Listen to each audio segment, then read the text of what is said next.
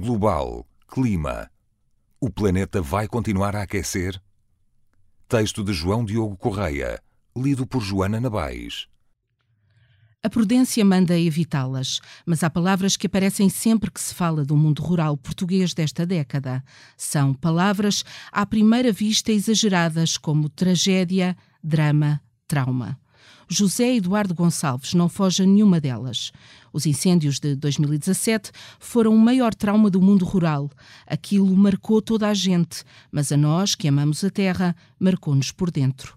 José não estava por perto, não perdeu ninguém.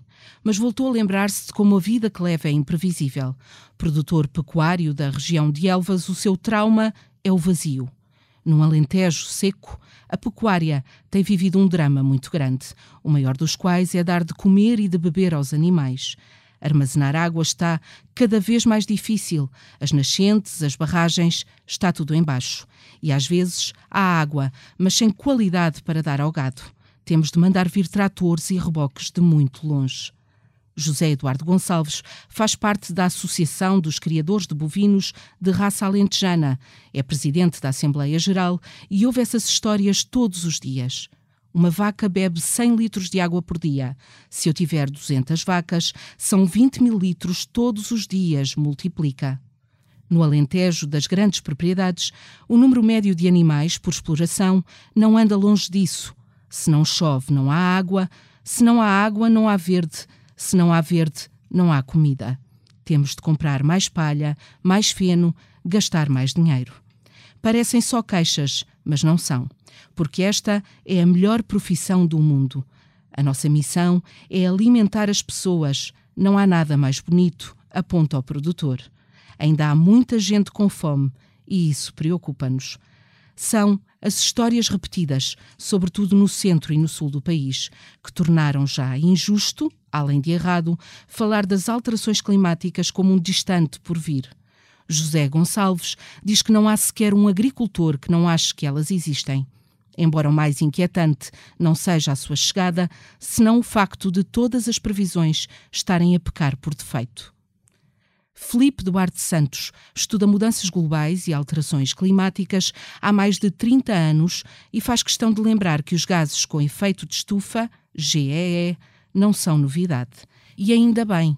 Responsáveis por absorver radiação infravermelha emitida pela Terra, sem eles, a temperatura média do planeta andaria à volta de 18 graus Celsius negativos o problema é que o uso de energias fósseis fez disparar como nunca as emissões desses gases que nos aquecem e fez pairar sobre a Terra a sombra de outros tempos. As concentrações atuais de dióxido de carbono, CO2, principal gás com efeito de estufa, estão na ordem das 407 partes por milhão, ppm há 60 milhões de anos estavam nos 1000 ppm, o que fazia uma Terra completamente diferente, com uma temperatura 9 ou 10 graus acima da atual. A vida humana era uma miragem. Hoje, se a variabilidade climática sempre existiu e as temperaturas altas também, a grande novidade é a rapidez do aquecimento, as suas novas causas, os modelos de produção e consumo modernos e as dúvidas sobre como pode o ser humano viver debaixo do calor que se anuncia. O professor da Faculdade de Ciências da Universidade de Lisboa levanta-se para ir buscar o computador, onde guarda os gráficos que reuniu para uma apresentação feita dias antes na Universidade Autónoma. Num deles, aparece a previsão da precipitação anual no mundo para o período de 2071 a 2100, comparado com os 30 anos homólogos do século XX. A antevisão é feita com base no cenário climático mais gravoso, aquele que se observa se todos os esforços falharem. E nele, o que se vê é a chuva no sul da Península Ibérica a cair entre 20% a 30% menos do que caiu entre 1971 e 2000. Problema: em algumas regiões isso já está a acontecer. Se com um grau de aumento da temperatura do planeta face ao período pré-industrial já estamos assim, com situações difíceis, nomeadamente no Algarve, na região do Barlavento, imagine com 2 graus, 3 graus, 4 graus acima, alerta. Não é absurdo começar a imaginar. O Emissions Gap Report 2019, relatório anual das Nações Unidas que analisa diferentes cenários baseados nas promessas feitas pelos países, diz que estamos à beira de perder a oportunidade de limitar o aquecimento global a um grau e meio Celsius, ou mesmo de ficar abaixo dos 2 graus de aumento recomendados pelo Acordo de Paris, negociado em 2015 por 197 Estados. Reitera que, mesmo que os compromissos sejam cumpridos, a temperatura vai subir 3,2 graus até ao fim do século, em relação ao ponto em que estava no início da Revolução Industrial. Hoje vai em 1,1 de aumento. Para que isso não aconteça, seria necessário que as emissões globais caíssem para metade até 2030, o que daria uma descida de 7,6% ao ano, meta considerada irrealista por vários especialistas obrigaria à criação de um novo modelo de sociedade na Europa, mas não só, até porque os 60 países que se comprometeram com planos de neutralidade carbónica, entre os quais Portugal e muitos outros europeus, representam apenas 7% das emissões globais há 75% que vêm da China, Estados Unidos, Indonésia, Índia, Japão e Brasil. As contribuições que esses Estados têm feito para diminuir o rasto das emissões é tão leve que aponta para os cenários de 4 graus Celsius de aumento, avisa o investigador. No Alentejo, José Eduardo Gonçalves olha para os campos secos sem perder a esperança. Este ano, a chuva tem aparecido com mais frequência, depois de um inverno de 2018 quase sem ela, que só foi compensado por um verão ameno a exigir menos água e que se seguiu a um 2017 para nunca mais esquecer. Não estávamos preparados, lembra. Agora há mais tecnologia, mais medidas de controlo e armazenamento de água, mais conhecimento. Os fenómenos extremos voltarão, mas é na ação política longe da terra que o produtor vê um dos principais perigos sem nomear, Eduardo Gonçalves aponta o dedo a responsáveis políticos e partidos que se advogam defensores da natureza. Eles não amam mais os animais ou a natureza do que nós. Alguém sofre mais do que nós a ver um sobreiro morrer? Crítico da política da emoção, faz as contas. Ando cá há 40 anos, mas se sabem tanto, venham dizer-nos como se faz. Estamos prontos para aprender. Não venham, é só quando há catástrofes sem medo de existir. O consenso científico é suficientemente alargado para sabermos que boa parte do impacto é inevitável. As consequências do que aí vem estão escritas na pedra. A precipitação média mais baixa vai trazer secas, o aumento da temperatura vai trazer dias muito quentes que se tornarão mortíferos, especialmente numa Europa envelhecida seis dias seguidos com uma temperatura máxima 5 graus Celsius acima da média fazem uma onda de calor como as que a Europa tem visto.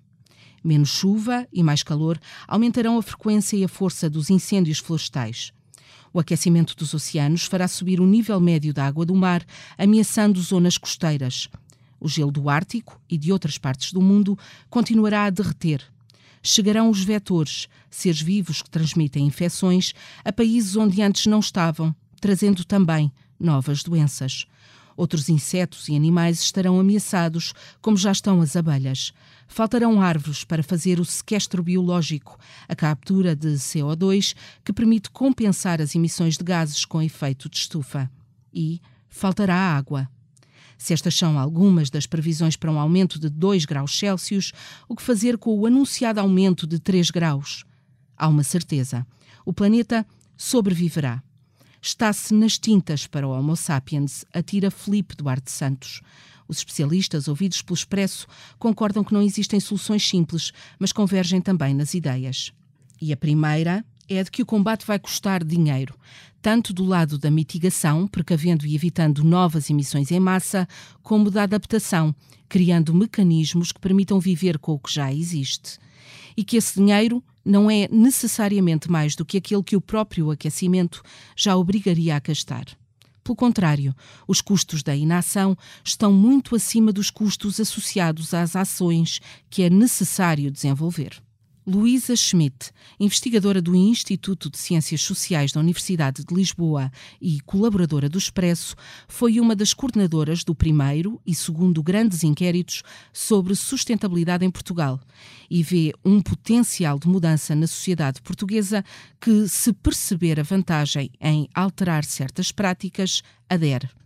Do relatório, sai a conclusão de que as preocupações ambientais dos portugueses estão marcadas pela cultura mediática, o que faz com que tenham um perfil vago e até algo distorcido.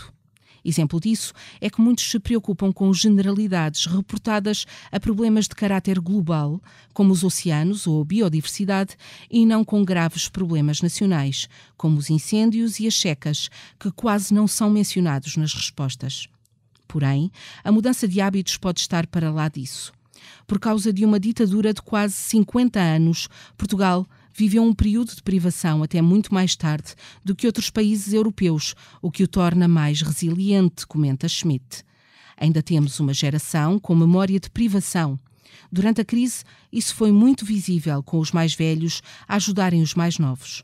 A investigadora dá outros exemplos do perfil nacional que podem facilitar a transição, como a preocupação com as questões de saúde, expressa na adesão à redução do sal e do açúcar na alimentação e a valorização da agricultura de proximidade. Os anos que se estendem à frente são de mudança individual, política e estrutural, rural e urbana. O Conselho de Lolé, no Algarve, é um dos melhores exemplos de que o futuro já chegou. Vive atravessado pelas dificuldades do campo e da cidade e foi um dos 26 municípios portugueses a integrar o clima da PT Ponto Local, projeto que serviu de rampa de lançamento a outras tantas estratégias de adaptação local às alterações climáticas. Com o mercado municipal degradado, a autarquia tinha em mãos um plano de reabilitação que previa o recuo da localização do edifício. Ainda esse recuo dava os primeiros passos quando foi publicado um estudo sobre a subida do nível do mar que obrigou a começar a ideia do zero, dando novas características físicas ao mercado e pensando também como barreira à subida das águas. Agora, com o projeto já revisto e o concurso público marcado para o próximo ano, o presidente da Câmara, Vítor Aleixo, aponta para o que será um dos primeiros edifícios públicos totalmente pensados a partir da filosofia de adaptação às alterações climáticas. Aleixo não tem dúvidas absolutamente nenhumas de que esse será o principal eixo de governação autarca da próxima década. Terá recuos, porque ainda se levantam vozes de resistência, como aconteceu quando a revisão do Plano Diretor Municipal de Lolé barrou um projeto de construção urbanística massiva na zona úmida da Lagoa Foz do Almargem, em Quarteira mas terá também avanços, mesmo que ao ritmo de planeamentos e intervenções, por vezes morosos, e de uma construção jurídica que ainda não responde à ideia de emergência.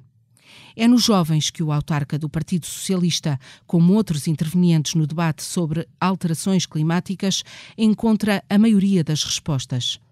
Pode parecer uma coisa menor, mas temos uma unidade na autarquia de ação climática e economia circular, com seis técnicos superiores a trabalhar a tempo inteiro no tema. Todos muito jovens e motivadíssimos, diz. Desde que o movimento Fridays for Future se globalizou a partir de um boicote às aulas à sexta-feira, que se sabe que a juventude tem uma causa. E quando isso acontece, acredita Vitor Aleixo, o mundo muda. A arte da guerra. A entrada do discurso de urgência no espaço público e mediático é o primeiro sinal de que nada será como antes, e é dele que tem surgido de forma frequente a metáfora da guerra.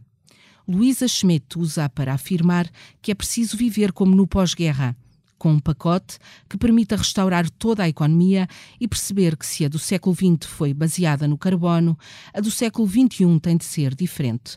Uma economia circular, em que nada se perde. Mas os casos são também eles diferentes.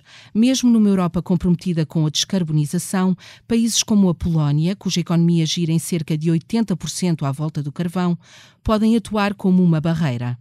O investimento no combate às alterações climáticas custa dinheiro, tanto aos Estados como aos privados, reforça Schmidt, e por isso implica ainda solidariedade. O Pacto Ecológico Europeu apresentado no início do mês pela Presidente da Comissão Europeia, Ursula von der Leyen, é um passo nesse sentido, ao garantir um investimento de 100 mil milhões de euros aos países com dificuldades na transição energética. O pacto é simbolicamente importante, mas repõe também uma questão de justiça ecológica, como referiu o Papa Francisco na encíclica que dedicou ao ambiente em 2015. Há uma verdadeira dívida ecológica, particularmente entre o Norte e o Sul. Lê-se no documento em que a mais alta figura da Igreja Católica reforça a relação entre a fragilidade do planeta e a pobreza. Os países que mais emitem não são, por agora, os que mais sofrem. Tem o exemplo de África, em que esses efeitos já se fazem sentir e estão a provocar movimentos migratórios em massa, aponta Schmidt ou da Índia, que sublinhou no seu Intended National Determined Contributions, documento sobre as intenções de cada país em relação ao clima, publicado no âmbito do Acordo de Paris, o interesse na transição para a energia limpa, mas reforçou a importância de aumentar a qualidade de vida das populações. Para esses países, é preciso criar um modelo de prosperidade sem crescimento que não implique tanta utilização de recursos que em breve acabarão, e sem que isso signifique que as pessoas não tenham uma vida melhor. O potencial está lá. Imagine que há uma mudança no paradigma energético. Nos países do Sul, com muito sol, a energia solar pode fazer milagres, frisa Luísa Schmidt. Acima de tudo, acreditam os especialistas, a tecnologia não se pode menosprezar. Tudo isto parece apenas retórica e contra ela muito se tem ouvido em discursos mais ou menos radicais. Como outros especialistas consultados pelo Expresso, o filósofo Viriato Sormanho Marques acha que não é possível discutir alterações climáticas sem discutir modelos de sociedade, economia, igualdade e justiça social mas não acredita em propostas como a do fim do capitalismo. Aposto numa solução intermédia e reformista. Reformar o sistema político, renovar provavelmente o sistema de partidos com os que enfrentem mesmo estas questões. E condicionar o mercado a tomar decisões mais conscientes, um Green New Deal a Roosevelt, o presidente norte-americano que criou um sistema de reformas e reestruturou a dívida dos Estados Unidos da América na Grande Depressão dos anos 1930. Temos de nos endividar. O que ele fez foi, de fato, uma política pública muito poderosa que pôs a economia e o mercado a funcionar na direção do interesse público, lembra o investigador e não olhou para a dívida como nós olhamos aqui, em que de cada vez que há um problema, a União Europeia vem pedir para nos portarmos bem. É assim que estamos a ficar sem Serviço Nacional de Saúde. Esta lógica não é possível. O combate é agora entre o tempo da política e o tempo da realidade. Luísa Schmidt e Surman Marques concordam que o discurso temerário, quando não negacionista, inquina o debate. Mudar o modelo de prosperidade não é voltar às cavernas. Ninguém nos está a mandar parar a civilização, frisa a investigadora. A capacidade inventiva humana é muito importante, a criação de novos empregos climáticos também, e por isso podemos mudar sem ser dramáticos. A questão do conforto, reforça o filósofo, não pode ser colocada como se passássemos deste lugar para o inferno. De novo, a imagem da economia de guerra em que as políticas públicas são verdadeiramente fortes, o mercado funciona a favor de objetivos comuns da defesa da nossa sobrevivência em condições de dignidade. Em tempos de sacrifício, as pessoas tendem a manter-se coesas, organizadas, numa atitude solidária e colaborativa, em dimensões de crescimento intelectual, moral e de passagem para uma economia menos física, de menos consumo, aponta Viriato Sormanho Marques. Qual é a alternativa a não mudar de forma ordeira? Pergunta.